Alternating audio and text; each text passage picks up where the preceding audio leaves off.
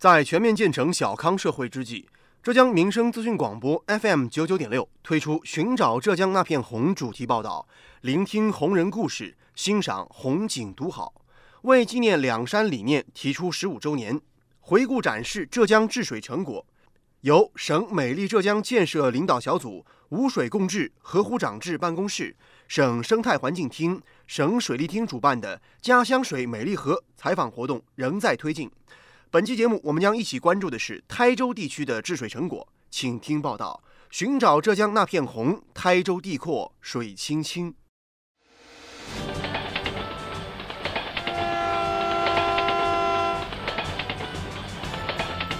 关注社会，关注政府，关注百姓，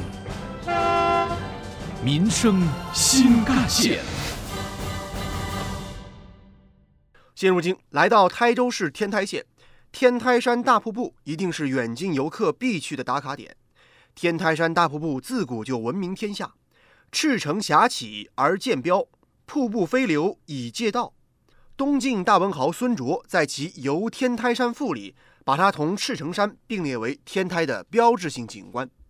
也正因为如此，天台县赤城街道塔后村便有了得天独厚的旅游资源优势。它处于国家五 A 级风景名胜区天台山的核心景区之内，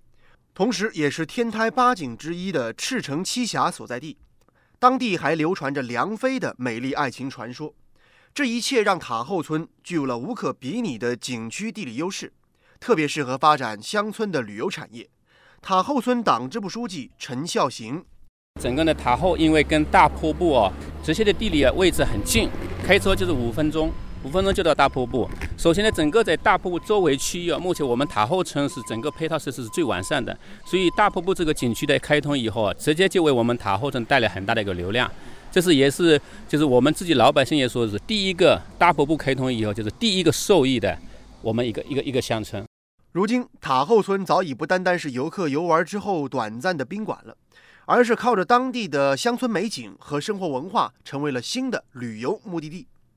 随着五水共治工作的推进，塔后村对村庄整体的规划和产业发展方向进行了全方位的提升，山水田房路综合改造，把每一户民宿作为一个景观小品来规划。陈孝行，刚好疫情差不多快结束的时候嘛，整个我们大瀑布开通了，开通了以后，然后我们塔后村跟那个呃旅游集团进行了一个合作，然后住塔后民宿免费干看大瀑布。当时我们拿到一个很大的一个优惠政策，所以一下子我们大量的一开一整个那个复工复产以后，大流量马上就进入到我们塔后村来了。自2015年起，一批有格调的精品民宿越来越多的在塔后村扎下了根。让这里成为了天台中高端民宿的聚集地。因为我们这边当时整个塔后村的这个定位是做中高端主题民宿，所以相对来说品质比较好。主要的客游我们是一个是自驾游，还有一个是商务客人，还有一个有一些等于说是有一些企业啊，包括一些会议啊会务放到我们塔后村来。这些民宿既保留了质朴的乡愁，又加入了舒适的现代生活元素，迎合了现代人选择在周末隐居乡村的度假需求。村两委以此为基础，引导村民在开办民宿的时候，尽量做到一户一景一主题，让每一家民宿都别具特色。呃，管理这块我们是两块，一块是就是说每家民宿它都有自己的一个呃订房系统，根据各自的品质，他们自己有一个自律性，就是说来确定我这家民宿我到底要定什么样一个价格，这是第一个。第二个，我们村里面一个层面就是说我们给他定标准。目前有三个类别：二星、三星、四星，五星还没有。就是二星的话，它的价格区间就是两百左右；三星三百左右；四星四百左右。说你两星的，给你一个标准，你的价格只能是两百左右，不能跳到四百左右。如果你是四星的标准，你价格不能降到两百左右，这实现了一个有序竞争，对客人也有个保障。如今塔后村以自然环境为依托，特色民宿为抓手，挖掘天台本土文化后加以集成和展现。它不仅是一个提供诗意隐居的地方，也是一个有意识的生活体验场景。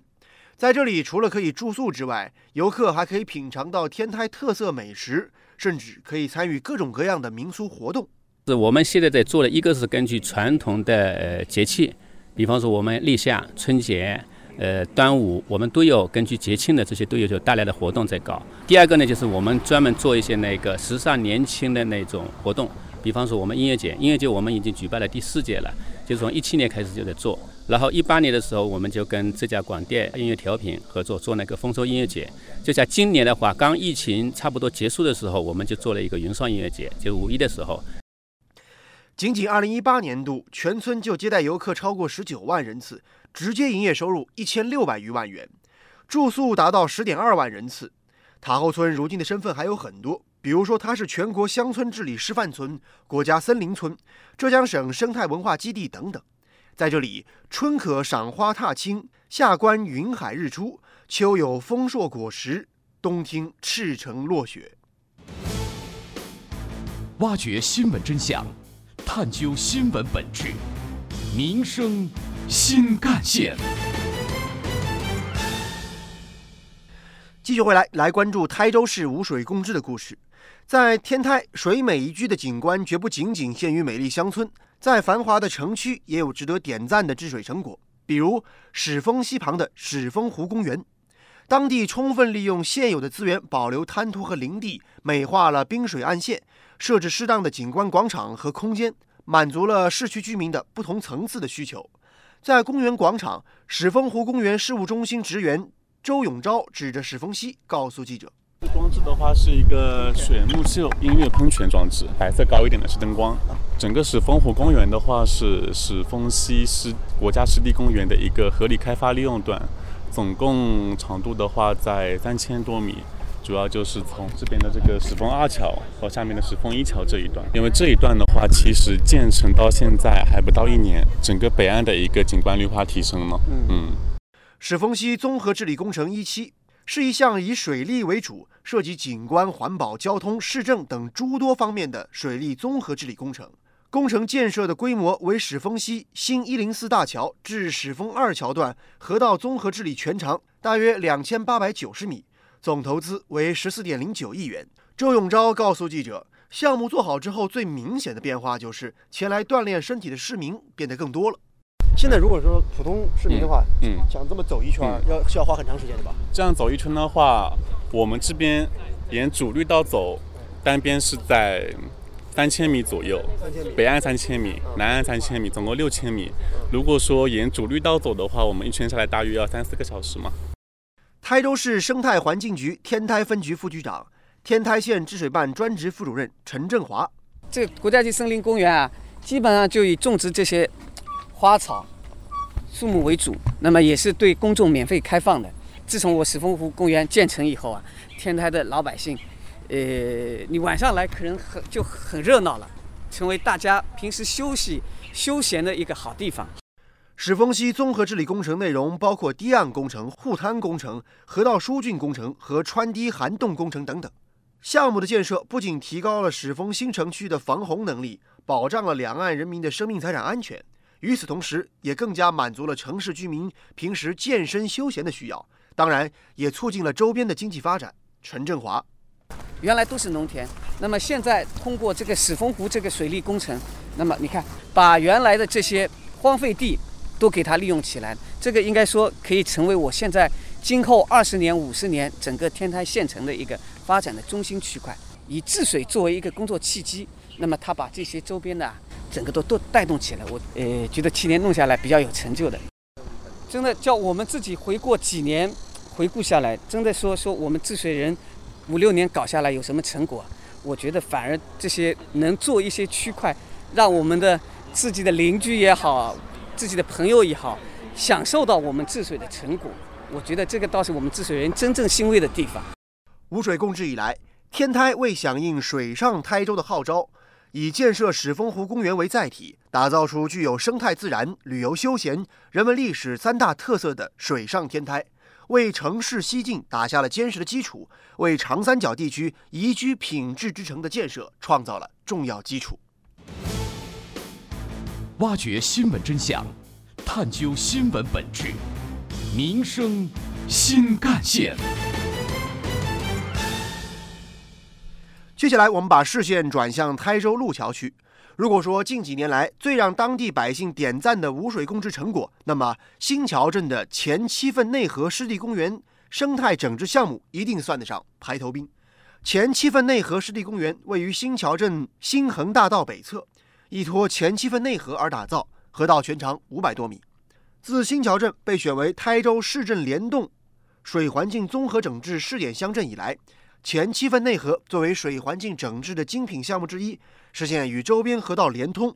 在湿地公园内，新桥镇副镇长王春生指着一旁的池塘，告诉记者：“我们这一条是对头河，对头河那是原先的水那是根本是没办法流动，真正是垃圾河。那这样子通过我们这个项目的建设了，进进行了就是那个水系这个连通，我们从下游水挡上来，再通过这边的湿地一道一道的流下去，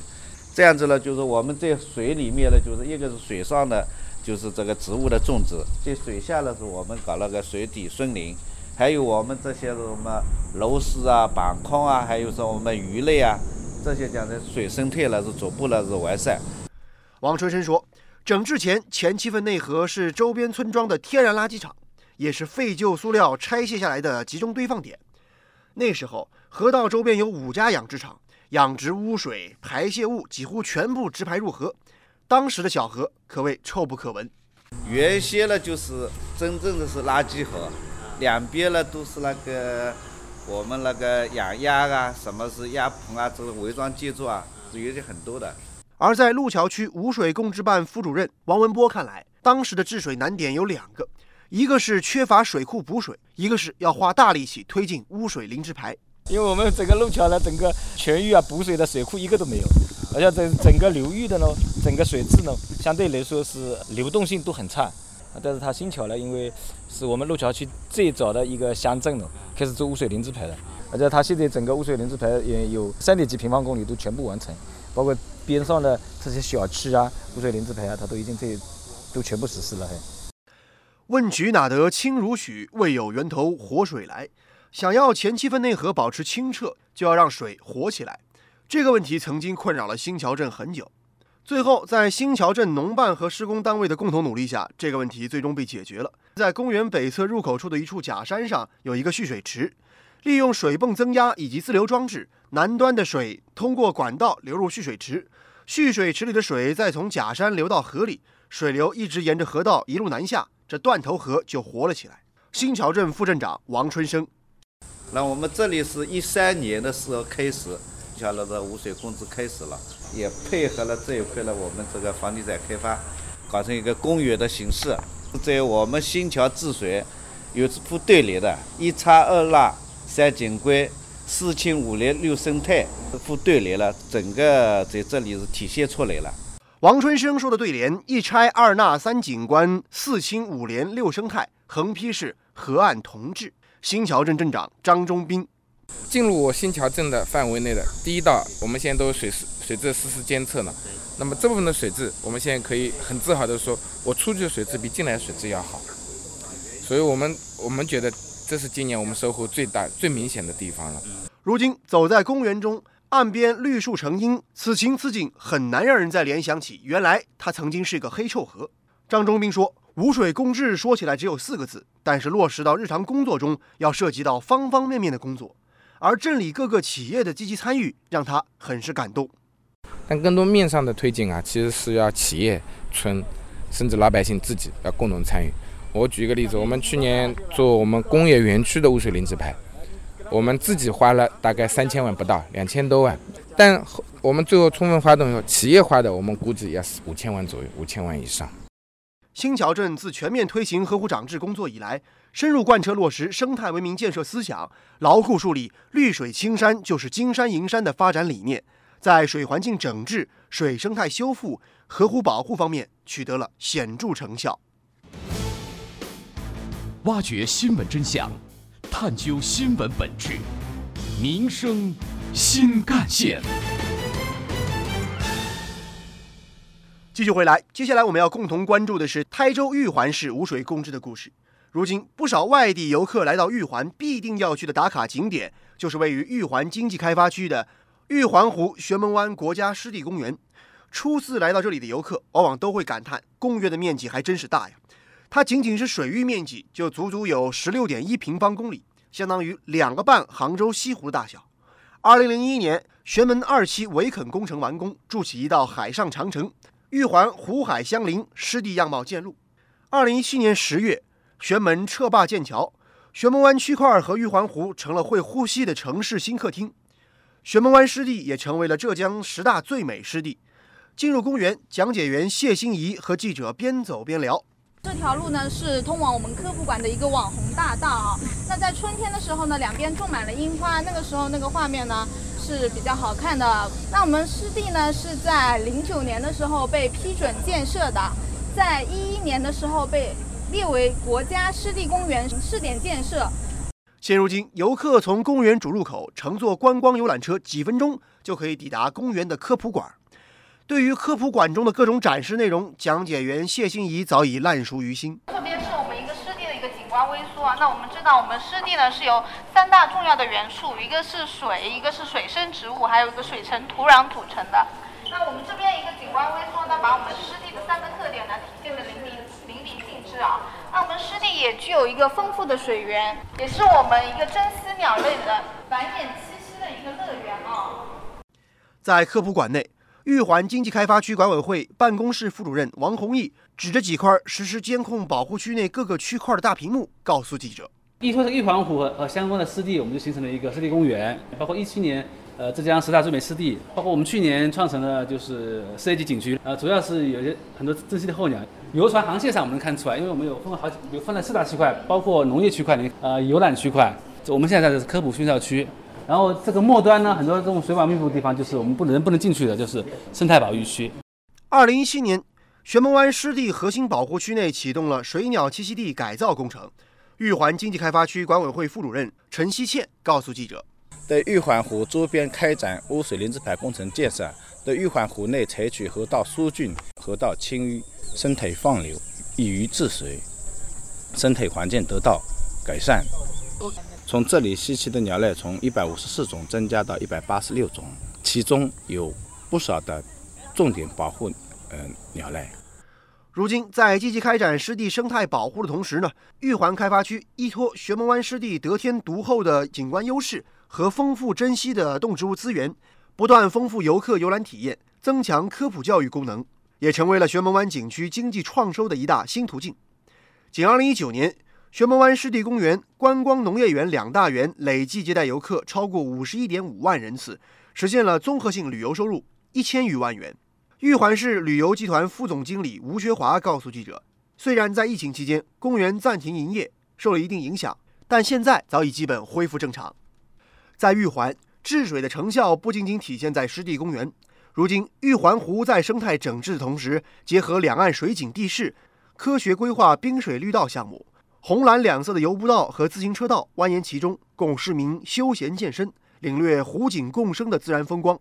仅2019年，玉环湖绿道就举办各类公益活动和体育赛事三十多场，累计接待游客八十余万，成为广大市民休闲健身打卡留影的网红胜地。